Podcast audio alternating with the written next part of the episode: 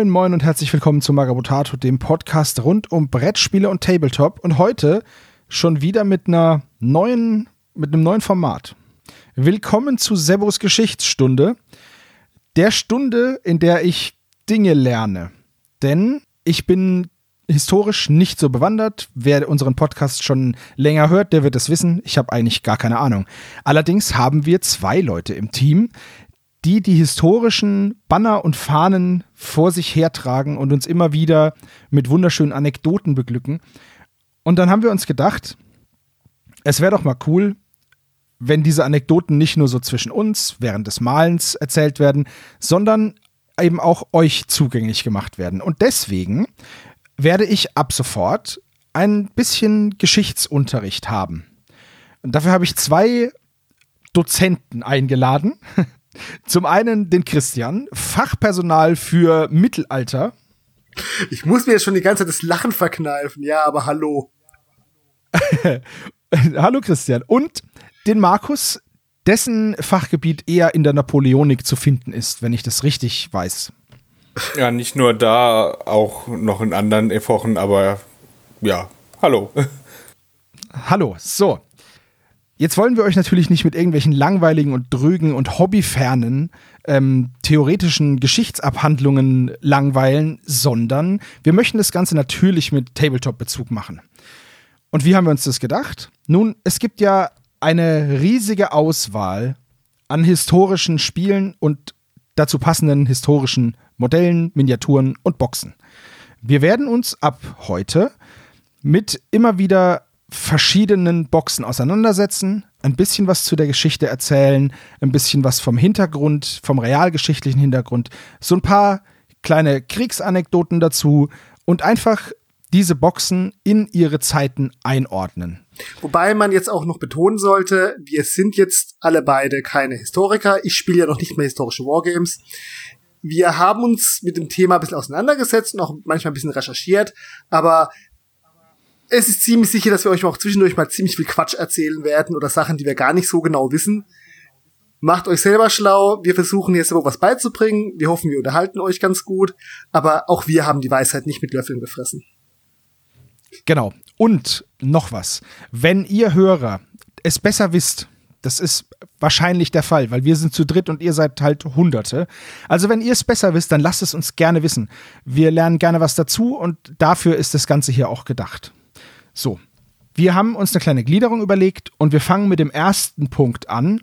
Und zwar wenden wir uns jetzt erstmal der Box zu und ihrem Inhalt. Christian, um welche Box geht's hier und was kriegen wir da? Ja, wir reden hier noch nicht mal von der Box, sondern wir reden hier von der Ankündigung, die Warlord Games während den 12 Days of Christmas gemacht hat. Und zwar haben die am Tag 11 angekündigt, sie bringen ein Preview für belgische Truppen. Belgische leichte oder Alleininfanterie und Kavallerie für Belgier in den napoleonischen Kriegen. Und da gingen bei mir so ein bisschen die Alarmsirenen an, weil ich irgendwo mal gehört hatte, Moment, Belgien wurde doch erst 1830 nach Napoleon gegründet. Das war ein ganzes Stück hinterher. Und das wollten wir halt mal weitermachen, weil da gleich Markus ein paar sehr schlaue Einwände dazu hatte. Genau, wir können euch also leider noch nicht genau sagen, wie viele Modelle ihr jetzt hier bekommt. Und wir können euch leider auch nicht sagen, ab wann ihr diese Box bekommen könnt. Wir wissen, es ist im 28 mm Maßstab. Wir können euch leider auch noch nichts über das Material sagen, weil es leider seit dieser Ankündigung von Warlord Games nichts weiter gab. Wir haben uns durch ziemlich viele Newsseiten gefräst, darunter auch den Brückenkopf natürlich, und haben aber nichts finden können. Ja, also wenn man aber dann, also bei den anderen napoleonischen Boxen von Warlord Games ausgeht, dann dürften das so ungefähr 30 Infanteriefiguren sein in der Infanteriebox. Also es sind da tatsächlich zwei Boxen.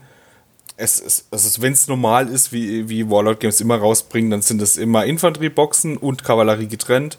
Bei der Infanterie sind es immer ungefähr so 30 Figuren plus minus und bei der Kavallerie meistens so 12. Also kann auch mal variieren, aber wenn ich es hier auf dem Bild sehe, würde es auch ungefähr hinkommen. Ja, kommt ziemlich gut hin. Es sind zwölf Kavalleristen und ich habe sie nicht gezählt, ein paar Linieninfanteristen, genau. So, und die Bilder sind dann auch schon der Ausgangspunkt für unseren zweiten Gliederungspunkt. Und zwar das Aussehen der Modelle und ihre historische Akkuratesse. Dazu kann ich euch jetzt nichts sagen. Ich sehe nur shiny angezogene Männer mit Gewehren. Ja, also das war für uns halt auch der Punkt. Du kannst weder die Miniaturen in die Hand nehmen, noch hast du mehr als diese drei Bilder, die halt gezeigt werden. Aber das ist halt, ja, Linieninfanterie mit diesen napoleonischen Chakos. Okay, da wissen wir schon mal, wo wir ungefähr, ungefähr sind. Und du siehst halt diese Kavallerie mit ihrem Kavalleriesäbel bewaffnet und diesen Raupenhelmen. Und alles hat so ein bisschen eine blaue, rote Uniform. Und da fingen bei uns dann schon die Spekulationen an. Mit was hat es mit diesen Belgiern in dieser Zeit überhaupt auf sich? Und was für eine Kavallerie ist das überhaupt? Aber wir haben uns dann entschieden, wir reden jetzt erstmal über Belgien eher allgemein, über diese belgischen Truppen. Zum Zeitpunkt, als es Belgien halt, wie schon gesagt, noch gar nicht gibt. Ja, ich habe auch tatsächlich äh, mittlerweile ein Bild gefunden, wo die äh, in also wo die Uniform abgebildet ist. Also es handelt sich mhm. hier wohl ja auch äh, offiziell als südniederländische Truppen, in Klammer belgisch, 1815. Äh, also passt es auch von dem, was Warlord Games da sagt. Warum Warlord Games jetzt aber tatsächlich, das war ja der Knackpunkt, warum wir da überhaupt über die Box geredet haben, rein als Belgier nennt, es sie so nennt, äh, das, das äh, weiß, glaube ich, nur Warlord Games, weil offiziell sind es Süd, südniederländische Truppen. Herrlich. Da kommen wir dazu. Genau, ihr habt ja jetzt beide schon gesagt, dass Belgien zu diesem Zeitpunkt noch gar nicht existiert hat. Wie kommt man denn dann darauf, diese Infanteristen Belgier zu nennen? Also das kann man, das ist ja kein erfundenes Wort. Also es muss ja irgendwas gegeben haben, was an Belgien so rankommt, oder? Also es, es kommt ja nicht aus dem Nichts. Ich würde jetzt hier mal tatsächlich das Pferd von hinten aufzäumen, sozusagen. Okay, man weiß, Belgien, okay, war, kam, gab's Napoleonik, fand da statt, Waterloo liegt in Belgien. Und es ist dann einfach das Argument, okay, ich möchte Truppen aus der Ecke spielen. Also ich denke, das ist eher dieser Blickwinkel aus jetzt, aus der Neuzeit, wo wir auch mit so einem Konzept von Nationalstaaten denken, was überhaupt erst im 19. Jahrhundert mit Napoleon, nach Napoleon aufgekommen ist. Vorher war das ja viel komplizierter. Da war man halt ein Gebiet, aber man war nicht in dem Sinne ein Nationalstaat, dass man ein Volk hatte. Gab's halt, ja, den einen, den einen Stamm, den einen Stamm und der Herrscher, der dieses Land zusammengeklaut hatte. Wie man da drauf kommen könnte, kommen wir noch ein bisschen später drauf, aber den Gedanken, dass es Belgien gibt, ist tatsächlich älter als 1830. Das war mir dann auch sehr neu. Es gibt im Prinzip zwei Herkünfte. Also die erste ist, wir können zurückgehen zu Caesar. Wir erinnern uns 50 vor Christus, als der Bello Gallico halt ähm, die Kelten, also die Gallier in äh, Frankreich ja nacheinander geteilt und besiegt hat. Asterix, für alle Leute, die ihre historische Bildung, wie ich, aus Comics haben. Ja, nur, nur deswegen weiß ich, dass es Vercingetorix gab. Ja, habe ich auch erst dadurch, dadurch gelernt. Gebe ich auch ehrlich zu. Bildung kann aus den verschiedensten Quellen kommen. Oder dass Paris Lutetia früher hieß. Ja, auch gut. Ja, genau. Die ganzen, die ganzen alten lateinischen Städtenamen, die habe ich auch in Asterix nur gehört und gelesen. Aber auf jeden Fall gab es da schon in dieser Gegend den Stamm der Belgier. Ich kann kein Latein. Entschuldigung für alle mit großen Latinum, wenn ich das wieder falsch ausspreche. Belgae, wie auch immer. Und anscheinend auf diesen Namen hat sich dann was zurückbesonnen, als es nämlich schon 1790 einen Aufstand gab von dieser Gegend, die damals noch anders hieß, wo die sich dann zu den Vereinigten Staaten von Belgien ausgerufen haben. Das war aber nur so ein paar Wochen und dann gingen sie, fielen sie wieder in ihren ursprünglichen Herrscher zurück oder haben sich mit ihm geeinigt oder der Aufstand war niedergeschlagen. Aber das scheint so die Idee gewesen zu sein, warum dann später es einen Staat Belgien gegeben hat und warum die sich dann so genannt haben. Okay, das kommt also nur von diesem einen Volksstamm, der ein paar Wochen lang den Aufstand geprobt hat. Und das war dann ausschlaggebend für die Namensgebung, oder was? Ein Volksstamm, der 1850 Jahre vorher es mal gegeben hat, als Keltenstamm, und halt ein neuzeitlicher Aufstand, kurz nach der Französischen Revolution, wo sich halt dieses Gebiet, was heute im Wesentlichen Belgien ist, sozusagen die Vereinigten Staaten von Belgien ausgerufen hat und sie wahrscheinlich diesen Begriff hatten. Wenn es jemand genauer weiß, bitte erklären, wir haben es anders nicht, her äh, nicht herbekommen. Markus hat diesen sehr schönen Hinweis gebracht. Ja, auch wenn es damals noch kein Belgien gab, kamen da schon Leute gewohnt, also es gab Belgier. Ich weiß nur nicht, ob die sich Belgier genannt haben. Ja, gut, das weiß ich jetzt auch nicht, ob, ob äh, das konnte ich auch leider nicht finden, weil ich wollte auch gucken, ob die von anderen, ob die Gegend auch schon so genannt worden ist oder die Leute dort, aber leider habe ich das nicht, äh, nicht finden können. Und tatsächlich seit Treffen ist es ja auch, wie du das gesagt hast, mit der Südniederlande. Ja, genau. Also diese Gegend wurde immer als Niederlande. Was wir heute als Benelux wahrnehmen, wird generell immer gern die Niederlande genannt. Das ist ja schon mal alleine in der Namensgebung ein bisschen verwirrend. Es wird noch besser. Also so viel zum Thema der, der, das war jetzt ja nur der Name der, der Box, belgische Truppen. So, äh, wir haben schon gesagt, okay, diese Chacos, das sind diese Hüte, ne? Ja. Und äh, haben die irgendwie einen Sinn, außer dass sie toll aussehen, oder machen die noch irgendwas anderes? Nee, die haben eigentlich quasi nur optischen Sinn. Also die, die schützen ja eigentlich auch, das sind ja auch Lederhelme gewesen, also die schützen jetzt auch nur äh, so dezent gegen Schrapnell, Schrapnelle oder irgendwas in die Richtung. Ähm, das war halt damals einfach eine Optik. So wie der Dreispitz vorher wurde der Dreispitz halt irgendwann durch die Schakos abgelöst. Deswegen gibt es ja jetzt okay. auch in der neuen Erweiterung von äh, Muskets und Tomahawks äh, heißt es ja jetzt Schakos und Bayernets. Weil Tomahawks gab es okay. da nicht mehr und oder wurden da nicht eingesetzt halt. Deswegen hat man die Schakos genommen. Ja, wir befinden ja uns jetzt noch in der Zeit der Kriegsführung, als dem Tarnung und Täuschung halt gar nicht auf der Tagesordnung waren. Ne? Nee, das, also da braucht es tatsächlich noch ein paar Jahre, ein paar Jahrzehnte, bis man das komplett aufgegeben hat. Also eigentlich so richtig effektiv erst im Ersten Weltkrieg, dass man davon okay. weggegangen ist. Das heißt, die, die Helme der Kavallerie hat dann auch einfach nur einen Schauwert. Nee, tatsächlich nicht. Also, oh, okay die Helme, die sie da haben, diese Raupenhelme, das ist zwar, glaube ich, ein Lederunterkopf, aber da sind schon Metallteile dabei, weil Kavallerie hat, ich sag mal, hat man tendenziell gesagt, hat ein größeres Risiko tatsächlich im Nahkampf zu geraten. Es war, ist eine Epoche, in der die Kavallerie auch gerade wieder durch Sturmangriffe relativ präsent war. Also das hatte schon eine Schutzwirkung gegen Säbel. Man muss es auch sagen, so ein Chaco ist besser als gar nichts. Ja, gut, okay, und aber. Man könnte es jetzt als Fortführung der Grenadiersmütze nehmen. Das war ein Hut, der einem beim Werfen von so einer primitiven Granate auch nicht im Weg war, im Gegensatz zu diesen breiten Dreispitzhüten. Das heißt, nach, nach oben hin verlängert, weil die Seite begrenzt war. Ja. Okay. Äh, jetzt diese, die Kavalleristen, wenn ich mir das jetzt vorstelle, ich habe jetzt eine Linieninfanterie da stehen und die schießen, knien ab, laden nach und machen halt diese Linieninfanterie-Sachen, die man halt auch aus den Filmen kennt. War das grundsätzlich mal, war die Kriegsführung so oder ist es nur, weil es cool ausschaut im Film? Nee, tatsächlich ist, war das so, die großen Schlachten wurden so geführt. Also man hat auch okay. schon äh, vorher, wurde quasi so ein Schlachtfeld vereinbart oder jemand hat entschieden, okay, wir werden verfolgt.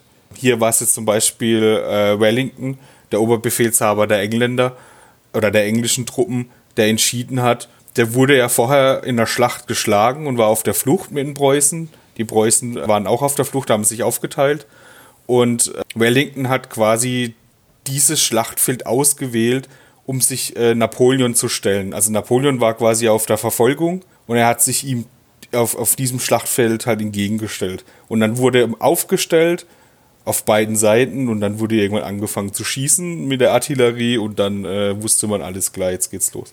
Aber Verfolgung kann ich mir nicht so vorstellen, dass die hintereinander hergerannt sind, sondern die sind einfach hintereinander hergereist, oder? Ja, marschiert halt. Also oder die sind ja nicht, okay, marschiert, ja, aber die haben ja dann auch Nachtlager gemacht und oder sind die durchmarschiert? Also das, ja, also natürlich haben die auch Nachtlager gemacht, aber die französischen Truppen zum Beispiel, und das war ja das, was Napoleon vor Waterloo die ähm, preußischen und äh, britischen Truppen quasi überrascht hat, dass sie Nacht durchmarschiert sind und früher zur Stelle war, als äh, sie erwartet haben. Dann haben sie den Rückzug angetreten und haben sich dann bis Waterloo zurückgezogen. Ohne uns jetzt abschweifen okay. zu wollen, das war generell eine große logistische Fähigkeit der französischen Armee unter Napoleon. Die ist einfach schneller und mobiler gewesen als die meisten anderen Armeen. Also es gibt okay. aus der früher vor Austerlitz gibt es da wirklich die Episode, dass Napoleon quasi ähm, die Koalition aus Österreichern und Russen dadurch besiegt hat, dass er sich einfach schneller marschiert ist oder schneller seine Truppen verlagert hat oder auch intelligenter seine Truppen geführt hat. Das ist nicht alles in einem großen Pulk, sondern in vielen Corps, die mobil unterschiedliche Wege genommen haben, aber diese Kräfte dann auch sehr schnell wieder zusammenziehen konnte. Okay. Also die große Meisterleistung von Napoleon war wirklich vor allen Dingen diese Logistik, große Heere effektiv zu führen. So, und dann, dann fängt so eine Schlacht an, die Artillerie schießt, die Linieninfanterie marschiert aufeinander zu und schießt sich über den Haufen, während, weil die Feuerreichweite von diesen Musketen war ja nicht sehr weit, oder? Und die, da wurde auch nicht so gezielt geschossen. Also ich glaube, ich habe es mal irgendwo gelesen, die Preußen haben mal probiert, mit statt einfach nur Salvenfeuer zu machen, vorher ein bisschen zielen und fanden es dann gar nicht so effektiv. Ein YouTuber, der sich mit Militärhistorie beschäftigt, hat mal so grob gesagt, effektiv haben die tatsächlich geübt, auf gegnerische Formationen zu schießen mit ihren Musketen. Haben aber dabei halt eine sehr hohe Kadenz erreicht. Also mit dem, was wir heute mit gezogenen Läufen verstehen, ist es eine ganz andere Art von Kriegsführung. Die war auch gar nicht so tödlich. Die Leute sind in vielen Punkten eher an Krankheiten gestorben es gab dann schon mal sehr gefährliche Konflikte, aber es war eher das, die Gefährlichkeit, wenn dann die Einheitenkohäsion brach oder wenn man halt irgendwann gesagt hat, okay, der Gegner ist jetzt so weich, man kann jetzt auf ihn stürmen. Und da kommt dann die Kavallerie ins Spiel. Kavallerie zu dem Zeitpunkt gegen Infanterie mit Bajonetten kommt nicht an. Aber eine Infanterie, die in Auflösung befunden ist, oder Kavallerie, die du überraschend an Gegner heranführen kannst, konnte verdammt effektiv sein. Es ging sogar so weit, dass Napoleon gesagt hat, ohne Kavallerie gibt es in der Schlacht keine Entscheidung. Ja gut, das kann ich mir schon gut vorstellen, weil wenn beide Seiten nicht sonderlich gut schießen, dann ist es ja totale Abnutzung. Also das ist ja ein totaler Abnutzungskrieg. Ja, da muss ich aber auch wieder widersprechen, dass mit dem mhm. nicht gut schießen, gerade beim Napoleonischen, Aha. da ich jetzt auch gerade Chakos und Bayern jetzt gekriegt habe mhm. und meine Rifle Company von den Briten äh, aufbaue, haben die äh, Briten das natürlich so anders übernommen. Und zwar haben die im amerikanischen Unabhängigkeitskrieg ziemlich viel von den Scharfschützen der Continentals abgekriegt, die ihre Offiziere abgeschossen hat mit Jagdbüchsen und sowas, mit den Long Rifles, die waren sehr berühmt. Das haben die, äh, die Engländer tatsächlich in ihrer Armeeführung übernommen und haben angefangen, Schützenregimenter zu bilden. Und das 95. Schützenregiment ist ja auch bekannt. Die haben dann quasi Kompanien, also das, das Regiment selber, ist nie auf dem Schlachtfeld geschlossen gewesen. Die haben aber Kompanien in die anderen Regimenter gesteckt, damit die Scharfschützen haben und die, die wurden dafür ausgebildet, gezielt Offiziere abzuschießen oder andere taktische Ziele. Und die hatten auch keine, die hatten auch keine Musketen, sondern die hatten äh, Baker Rifles. Das ist ein Unterschied. Sehr gut erkannt, du hast mich genau gesagt, Riflemen. Also die hatten waren rifled, die hatten einen gedrehten, einen gezogenen Lauf, waren halt keine Glattläufe wie die Musketen.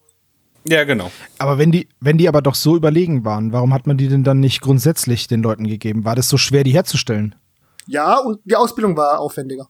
Ja, gut, aber. Nee, also das, wirklich. Dann braucht man ja auch, man braucht ja theoretisch dann auch weniger Soldaten, wenn die wenigen Soldaten eh viel besser treffen. Jetzt kommen wir von dem Thema Belgien ein bisschen weg, aber wir reden hier von der Zeit, als plötzlich diese sehr elitäre Kriegsführung, die vor Napoleon da war, mit diesen relativ kleinen Armeen, die Kabinettskriege, mit sehr hoch spezialisierten, gedrillten Soldaten, ersetzt wurde durch Massenarmeen. Also französische Revolution okay. war LNW en masse, das, das war, sind dann Massenarmeen gemacht worden. Die haben damit Franzosen haben da erstmal sehr viel dominiert. Und zum anderen, es war, war vergleichsweise teuer, glaube ich, die Rifles und die brauchten relativ lang in der Ausbildung. Also es war, glaube ich, so weit, dass bei vielen Nationen dann da vor allen Dingen halt Jäger und Förster dafür rekrutiert wurden, also Leute, die schon schießen konnten. Ja, ja, genau. in der Linieninfanterie ging es dann halt darum, diesen Drill zu beherrschen, Informationen sich zu bewegen, Informationen sich aufzustellen, Informationen, diese Kadenz zu erreichen und auch in einer anderen Formation im Stand zu halten. Das war ja genau der Effekt bei Waterloo die französische Kavallerie hat es halt nicht geschafft, in diese britischen Carré-Formationen einzubrechen. Das haben sie ein paar Mal probiert, es gelang nicht, die wurden einfach zusammengeschossen. Okay, da zu dem, zu dem Thema noch Kadenz, für die, die es nicht wissen, ist die Feuergeschwindigkeit, also wie schnell, wie viele Schuss pro Minute man abfeuern kann. So, mittlerweile ist, sind die Kadenzen natürlich irre hoch bei modernen Waffen, aber damals, ich weiß jetzt nicht, wie oft konnten die denn schießen in der Minute? Oder wurde das in der Stunde gemessen oder wie wurde das denn gemessen? Also man wurde auch, man hat in der, in der Minute gezählt und meistens haben solche normalen Truppen ein bis zwei Schuss höchstens rausgekriegt in der Minute. Also die haben halt mit dem Ladestab schon eine Weile gebraucht. Bei, bei der Serie äh, Sharp Sharpshooters, also die Scharfschützen, da, ist, da wird es auch thematisiert, dass die Scharfschützen halt behaupten, sie können drei Schuss in der Minute schießen und dafür werden sie quasi ausgelacht, weil äh, eine normale äh, Musketentruppe das einfach nicht konnte, weil die einfach die Ausbildung dazu nicht hatten. Und die Schützen, die haben halt, sich halt ein bisschen ausgeholfen. die konnten das halt ein bisschen effektiver üben oder haben das effektiver geübt, weil sie waren halt auch quasi so ein bisschen so, so eine Elite-Einheit, was, was das Schießen angeht. Okay.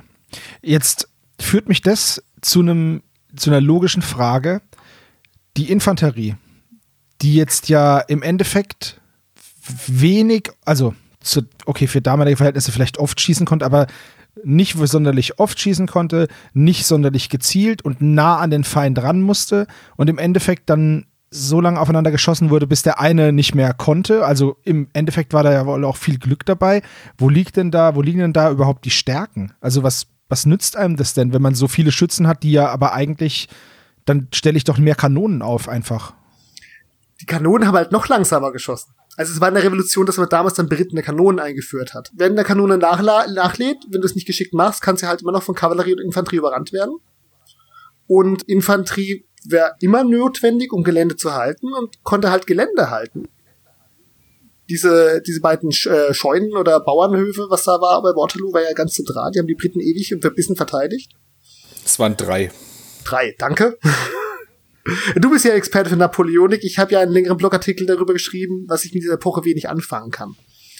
Aber du hast halt irgendwann den Gegner halt mürbe geschossen gehabt und konntest ihn dann halt über, über den Haufen rennen oder konntest ihn dann halt, er hat dann einfach den Rückzug eingetreten. Okay. Du musst gar nicht alle Leute umbringen, das ist auch heute noch so, um eine Einheit zu zerbrechen, dass ihre Kohäsion verliert. Das ist ja das Wesentliche. Kein Krieg hat jemals so funktioniert, dass zwei, dass zwei Mobs schreiend aufeinander rennen, sondern es gewinnt eigentlich immer derjenige, der länger seine Organisation, seine Formation hält. Okay, und sobald diese Formation aufgebrochen ist, hat man dann die Kavallerie hinterhergeschickt und die haben dann einfach blutige Ernte gehalten. Ist das so richtig? Also dem Zeitpunkt wurden auch Armeen entwaffnet und gefangen genommen. Irgendwann wird halt der Kampf nicht mehr fortgesetzt, aber ich bin kein Experte für diese Epoche. Markus? Ja, also die Kavallerie wurde ja auch für Flankenangriffe und sowas genutzt, aber genau. Also man hat eigentlich äh, die Infanterie vorrücken lassen, hat die Artillerie schießen lassen und die Kavallerie hat dann quasi äh, dann noch angegriffen und hat, wenn der Feind zurückgewichen ist, da halt noch die Unruhe reingebracht. Bei Waterloo war das Problem, dass der Kavallerieangriff von dem General befohlen worden ist, ohne Napoleons Zustimmung und, und die Infanterie nicht nachgerückt ist. Das heißt, die Kavallerie hat angegriffen, die Briten konnten sich über den Hügel zurückziehen und konnten Karrees bilden und die Kavallerie sind in diese Karrees geritten und konnten die Karrees nicht brechen und sind dadurch aufgerieben worden und von den Karrees niedergeschossen worden und das war quasi äh, für die Kavallerie eine derbe Niederlage für die Franzosen. Okay. Karree ist wirklich auch sich im Viereck aufstellen. Genau. So wie Rücken an Rücken, okay. äh, Viereck, in der Mitte die Regimentsfahne meistens, dass sie gesehen wird. Offiziere wahrscheinlich auch in der Mitte, die waren jetzt nicht so in den Reihen gestanden und aber dann in mehreren, in zwei bis drei Reihen in Karree gebildet, damit man immer schießen kann und damit die Kavallerie nicht durchbricht. Weil durch eine Frontlinie, wenn deine Kavallerie durchbricht und dann mal hinter dir, hinter deinem Rück äh, Kavallerie steht, dann gerät natürlich so eine Linie komplett auseinander und äh, flieht in Panik. Okay, also ich hätte nicht gedacht, dass die Moral so wichtig gewesen ist zum damaligen Zeitpunkt, weil du ja sehenden Auges auf die Gewehrmündungen des Gegners zumarschierst, ne? Egal, egal wo du stehst.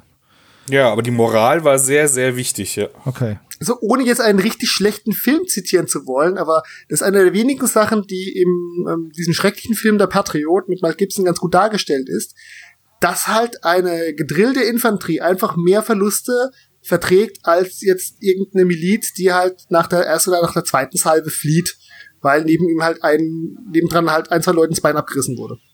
Genau, also der Film, den finde ich jetzt nicht schlecht. Also ich finde ihn gut, auch wenn du den jetzt vielleicht nicht so cool findest, aber da wird es tatsächlich angesprochen. Weil in der Endschlacht wird, wird dann gesagt, ja, da wird darauf gesetzt halt quasi, die, äh, der Oberbefehlshaber der Briten ist gewohnt, dass die Milizen, die die Continentals dabei hatten, nicht lange aushalten. Dass die quasi nach ein, zwei Salben davonrennen. Und das war dann halt der Punkt, wo, wo die halt dann versucht haben, die Milizen standzuhalten. Dass die quasi den Briten quasi beweisen können, ey, die Milizen, die halten, obwohl sie das erwarten, dass die fliehen. Sie fliehen dann auch, aber um in den Hinterhalt dann quasi der nachrückenden Infanterie zu bringen. Das war halt so, also die Moral war sehr, war sehr, war sehr, sehr wichtig.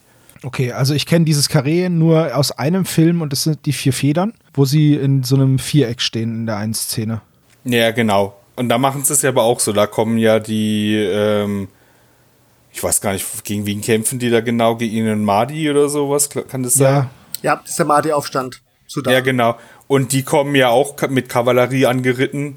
Ähm, war natürlich nicht so geordnet oder sonst irgendwie, aber die kamen ja dann auch und dann haben sie die Karrees gebildet, weil sie in deutlicher Unterzahl waren, aber halt dadurch äh, sich den Rücken frei halten konnten und dadurch äh, den Angriff besser abzuwehren. Gut, okay, also haben wir jetzt äh, die, die ähm, Stärken und Schwächen dieser beiden Einheiten, Kavallerie und Infanterielinie, mal herausgearbeitet ein bisschen. Kommen wir mal zurück zu der Box. Das sind ja Belgier. So. Wir haben ja eingangs gelernt, damals gab es eigentlich Belgien noch gar nicht sondern nur diesen belgischen Volksstamm, der so ein bisschen sich da zusammengefunden hat für ein paar Wochen. Und jetzt ist die Frage, für welche Seite haben die denn dann gekämpft, wenn die ja gar kein richtiges Land sind? Das ist das Interessante an der. Also bei der Box kann ich es jetzt tatsächlich so nicht sagen, aber ich schätze, dass die für die Briten gekämpft haben und für die. Das Problem ist, dass äh, belgische Truppen, also wenn man sie belgische Truppen nennt, eigentlich südniederländische Truppen für beide Seiten gekämpft haben. Es gab welche, die haben für die britische Truppen gekämpft. Es gab aber auch welche, die auf der französischen Seite gekämpft haben. Genauso wie es ja auch sehr viele Deutsche gab, die in Waterloo für die englische äh, Seite gekämpft haben. Ja, wie kommt denn sowas zustande? Also, äh, wenn ich jetzt, die haben sich da die Hälfte der Belgier haben, die haben sich den, den Briten angeschlossen und die andere Hälfte dann den Franzosen oder?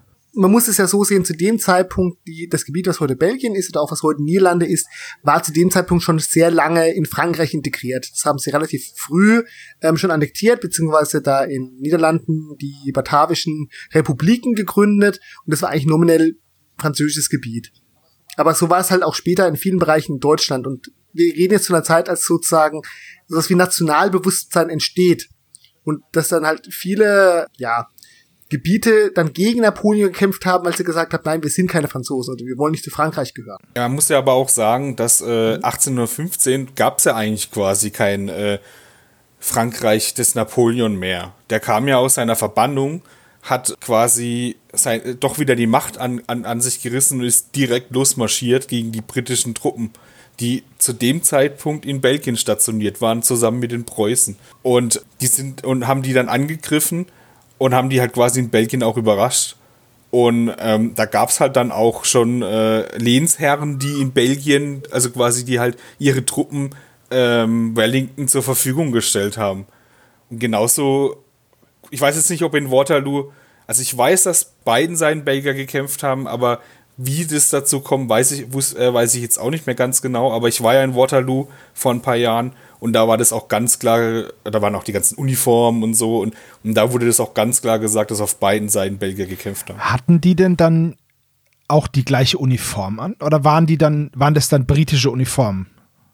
Oder französische Uniformen? Nee, die hatten schon ihre eigenen Uniformen. Also die, wo man hier sieht auf dem Bild, das sind schon diese äh, südniederländische Uniformen. Das heißt, dass aber auch. Also sie ähneln aber der französischen teilweise, weil sie vorher ja auch unter Frankreich besetzt waren. Okay, heißt es dann aber auch, dass auf der anderen, dass die gleiche Uniform auf beiden Seiten des Schlachtfeldes vertreten sein konnte? Das kann gut möglich okay. sein. Das ist auch nicht das erste Mal, dass sowas passiert. Das gab es in anderen Konflikten später auch. Okay. Guck mal, ähm, den, den amerikanischen Bürgerkrieg ist ein gutes Beispiel davon. Da haben am Anfang auch die Südstaaten diese dunklen Uniformen gehabt, teilweise noch. Okay. Also ich fand jetzt halt nur, weil das ja immer diese, weil das ja so Paradeuniformen sind, äh, dachte ich halt, dass das halt viel auch mit Prestige und, und Ansehen und Moral zu tun hat, diese Uniform halt auch in die Schlacht zu tragen. Deswegen dachte ich jetzt, es ist vielleicht äh, nochmal irgendwie besonders, dass die dann irgendwie nochmal was anderes angezogen haben oder, aber dann hatten die ja tatsächlich ihre Heimatuniform an und haben teilweise dann gegen ihre, ja, wenn man so möchte, gegen ihre Nachbarn Krieg geführt. Also gegen sich ihr eigenes Volk. Ist, ist ja echt interessant das wurde häufig versucht zu vermeiden, aber ich denke, es ist absolut möglich. Und die hat halt die Uniformen angezogen, die sie hatten. Also nur weil du jetzt für eine bestimmte Armee ge gekämpft hast, hast du nicht zwangsläufig sofort eine neue Uniform bekommen. Das heißt, dass wenn ich jetzt ein, wenn ich jetzt Napoleonik spiele, dann kann es durchaus sein, dass verschiedene Regimenter halt auch ganz unterschiedliche Uniformen haben. Das heißt, ich kann diese Armeen noch bunter machen, als sie eh schon sind. Ja, genau. Also das ist noch bei den britischen Armeen zum Beispiel, gibt es, äh, die eigenen Regimenter haben andere Farben. Das ist auch bei Warlord Games und bei den Parries kriegst du oft so ein Beiheft Und da stehen, äh, das sind die Regimentsfarben. Also jedes Regiment hatte teilweise unterschiedliche äh, Uniformfarben.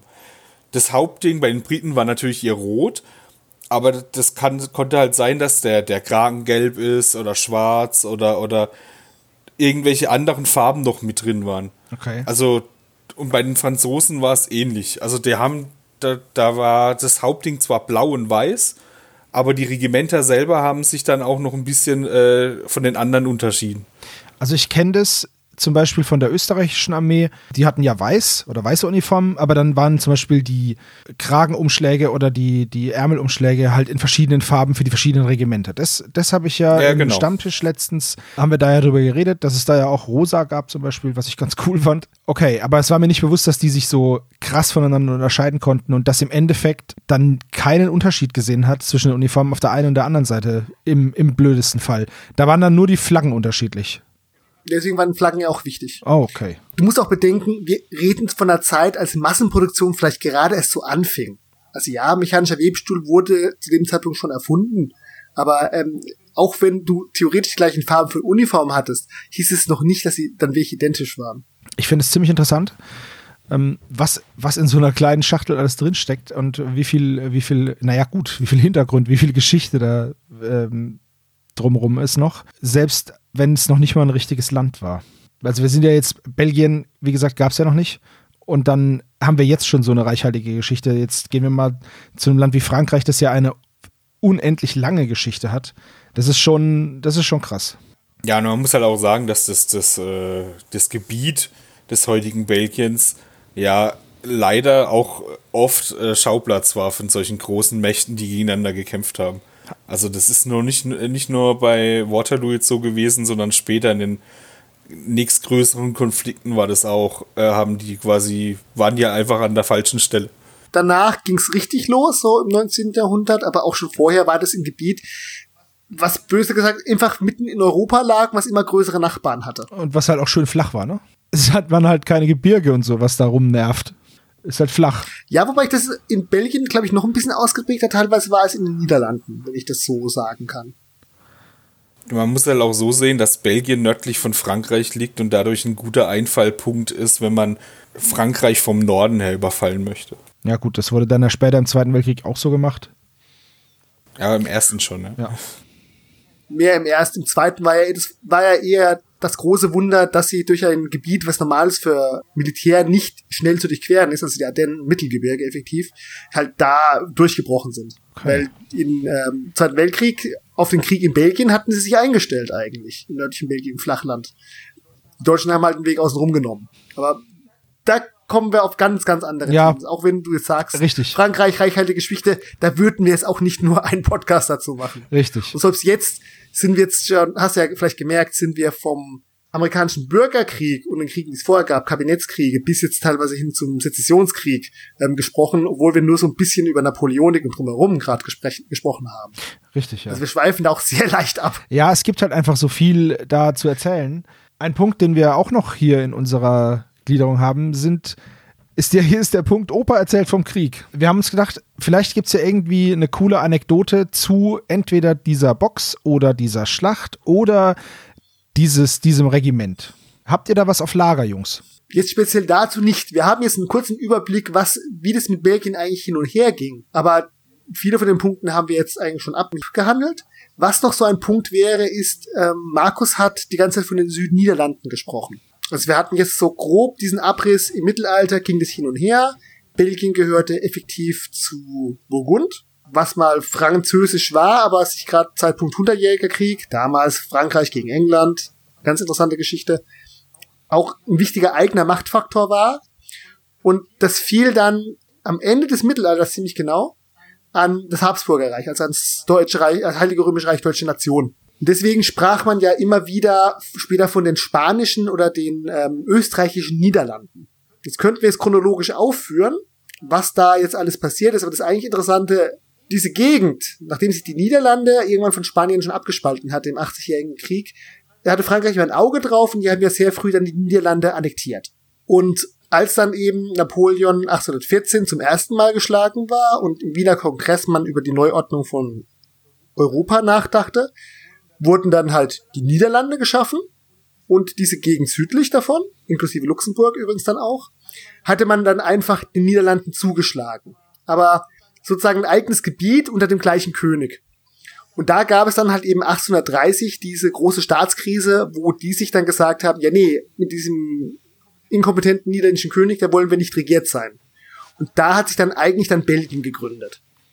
Und zu dem Zeitpunkt war es jetzt schon so, okay, Preußen hat da oben ein Gebiet, könnte da drauf scharf sein. Es war ja früher auch mal Deutsches Reich und Luxemburg, gibt deutschsprachige Gebiete, Luxemburg hat man auch so ein Auge drauf gehabt, das hat man ein bisschen vergessen.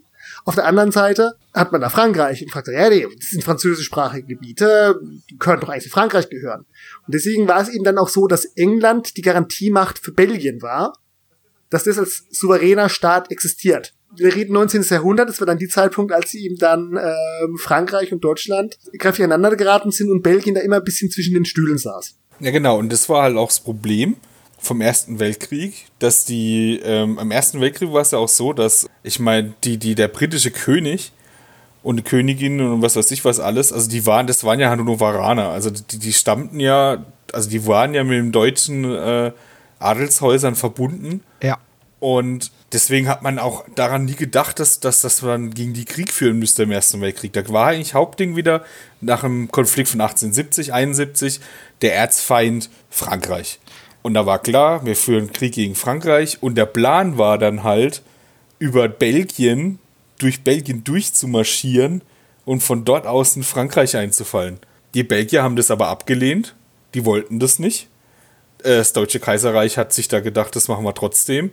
Und dann hat England oder Großbritannien hat dann quasi die, ihren, ihre Schutzverpflichtung wahrgenommen, was, die, was das Deutsche Kaiserreich niemals damit, also eigentlich haben sie damit nicht gerechnet, dass sie das wahrnehmen. Ja. Weil sie gedacht haben, das ist schon so älter und äh, mhm. ja, das macht keiner. Und das war der Grund, warum äh, Großbritannien in den Ersten Weltkrieg eingetreten ja, ist. Ja, weil eigentlich, ne, wenn man das mal so runterbricht, es gibt ein Bild, auf dem sitzen alle Machthaber der am ersten oder viele der Machthaber am Ersten Weltkrieg beteiligter Nationen zusammen und im Endeffekt ist das eine große zusammengewachsene Familie. Ne? Das war ja, der Erste Weltkrieg ja. war so ein bisschen so eine Familienfehde. Ja, das waren effektiv die ganzen Enkel von der englischen Königin Victoria, der Große. Die hat lange gelebt, viel Heiratspolitik gemacht und letztendlich, das waren ja alles Cousins zueinander vom russischen Zaren. Nur Frankreich, die waren halt Republik. Ja, genau, deswegen haben die damit halt nie gerechnet und das hat dann halt dazu geführt, dass die mit eingestiegen sind. Es war noch ein bisschen mehr Diplomatie davor und dass Deutschland England natürlich schon vorher angepisst hatte mit dem Flottenbauprogramm, aber darüber reden wir mal ganz anders, wenn wir über Sebastians Lieblingskrieg reden. Ja, er heißt nicht umsonst The Great War. Ich wollte dir nur die Vorlage liefern. Vielen Dank, ja. Nein, äh, der Krieg ist natürlich immer schlimm, aber ich finde den Ersten Weltkrieg einfach sehr interessant, weil er genau diesen Schnittpunkt bildet zwischen hier diesem napoleonischen Prachtuniformenkrieg und dieser Vernichtungsmaschinerie, die er, die er dann geworden ist. Ja, und es hat halt viel neue Technik da gegeben im Ersten Weltkrieg und deswegen finde ich diese Epoche besonders interessant. Darüber sprechen wir aber bei einer nächsten Box, denn die nächste Box kommt bestimmt. Wenn ihr noch irgendwelche Boxen habt, die ihr uns vorschlagen wollt, also irgendwelche keine Ahnung, Schachteln mit Männchen drin, von denen ihr mal gerne wissen wollt, wie die historisch einzuordnen sind, was deren Stärken und Schwächen waren, wann die das erste Mal aufgetreten sind und was die eigentlich so gemacht haben, dann lasst uns das gerne wissen. Schreibt uns das gerne in die Kommentare oder in unser Discord. Das ist hier natürlich ein Versuchsballon. Wir hoffen, ihr hattet Spaß damit. Ich hatte auf jeden Fall Spaß. Ich habe auf jeden Fall auch was gelernt. Und ich bedanke mich bei meinen beiden Dozenten Markus und Christian. Vielen Dank, Jungs. Und ja, ich würde sagen, das war's für dieses Mal und wir hören uns dann garantiert im nächsten Podcast wieder. Macht's gut. Bis dann. Ciao. Bis dann. Macht euch schlau.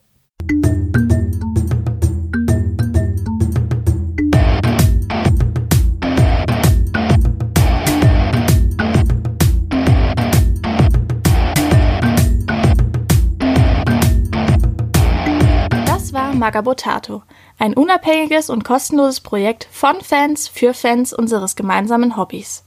Gerne könnt ihr uns unterstützen, indem ihr uns entweder eine Spende über paypal@magabotato.de zukommen lasst oder uns auf www.patreon.com/magabotato abonniert. Weiterhin freuen wir uns auch immer über gespendete Stunden für Ophonic. Den Button hierfür findet ihr auf unserer Website www.magabotato.de. Vielen Dank fürs Hören und bis bald!